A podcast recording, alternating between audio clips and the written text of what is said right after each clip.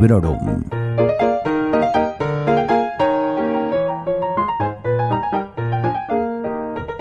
Hola, soy Vanessa y esto es Librorum, un podcast en el que os comento mis lecturas recientes de manera más o menos breve, especialmente si me han gustado y siempre sin spoilers. Este episodio está dedicado a Los años ligeros, una novela escrita por la prolífica Elizabeth Jane Howard en 1990. Se trata de una novela que forma parte de la exitosa saga familiar de los Cazalet, que consta de cinco libros, aunque en español solo encontramos de momento hasta el tercero. Mi edición de Los Años Ligeros es una edición de formato digital de abril de 2017 de Ciruela, traducida por Celia Montolío y que consta de 436 páginas. Llegué a ella a través de un vídeo de Magrata Tiernos, quien a su vez mencionaba otro vídeo de libros prestados, en el que había visto y escuchado la recomendación.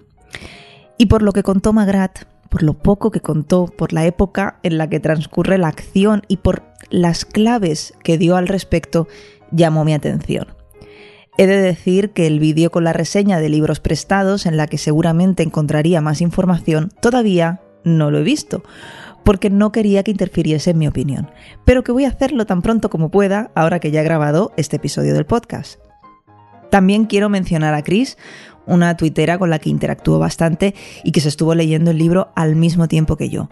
Aunque me parece que ella tardó mucho menos en terminarlo y es que, bueno, ya lo estáis notando, queridas oyentes, que la frecuencia de los librorums y por lo tanto el número de mis libros leídos ha disminuido bastante. Ya os contaré al final del episodio por qué. En podcasts anteriores comenté novelas de corte similar a esta que hoy nos ocupa. Mujeres excelentes, La sociedad literaria El pastel de piel de patata de Guernsey y este eh, nuevo subgénero de señoras inglesas de vidas interesantes me ha hecho abrir campo de visión y estoy disfrutando mucho de estas historias de la primera mitad del siglo XX en general. Vamos a ver ahora de qué va Los años ligeros.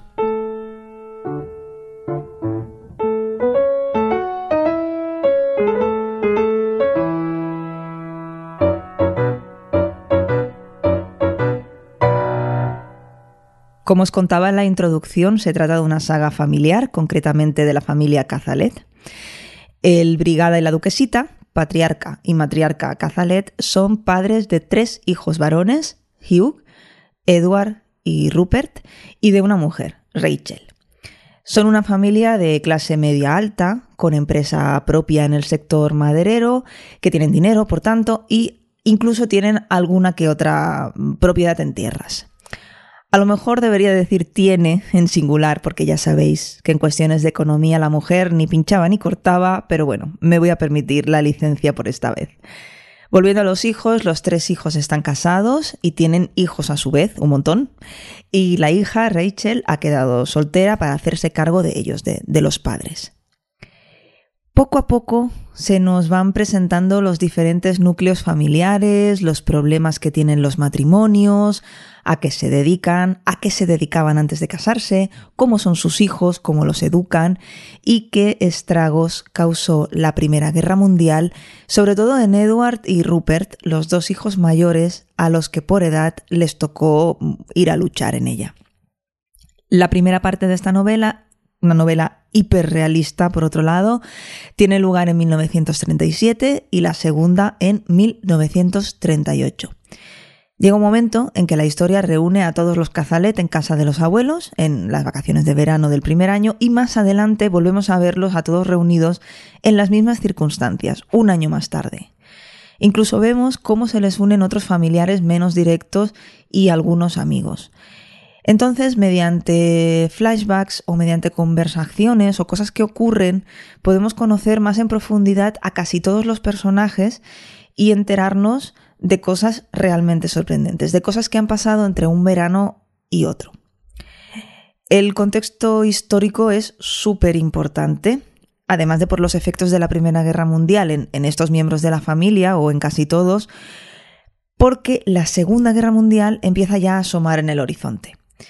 Personalidades históricas como Hitler o Chamberlain están muy presentes en gran parte de las conversaciones que mantienen los personajes de la novela. Y esto es muy interesante. La guerra fue tan mala para los alemanes como para nosotros. Pero cuando terminó se quedaron debilitados, humillados, se les impidió ser capaces de defenderse y sufrieron una economía que acarreó una inflación histérica. Entonces, de repente, llega alguien que dice que puede restituir su orgullo nacional y su sentimiento de identidad. Es un líder, un fanático del poder, como son la mayoría de los líderes, y se pone a construir una autocracia. Los rearma, los pone a trabajar, todo juega a su favor, y sus ideas de lo que puede hacerse se amplían.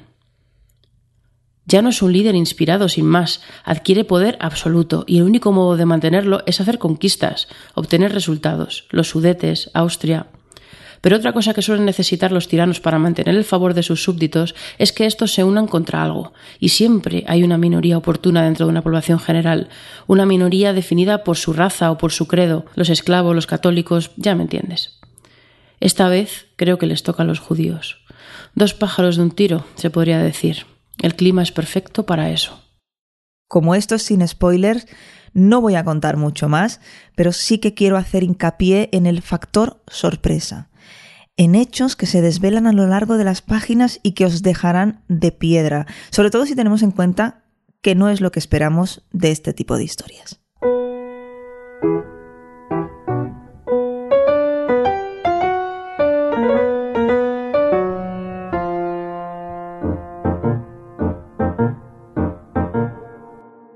Los años ligeros nos hace un retrato magnífico de cómo se vivía en Inglaterra en los años anteriores a la Segunda Guerra Mundial.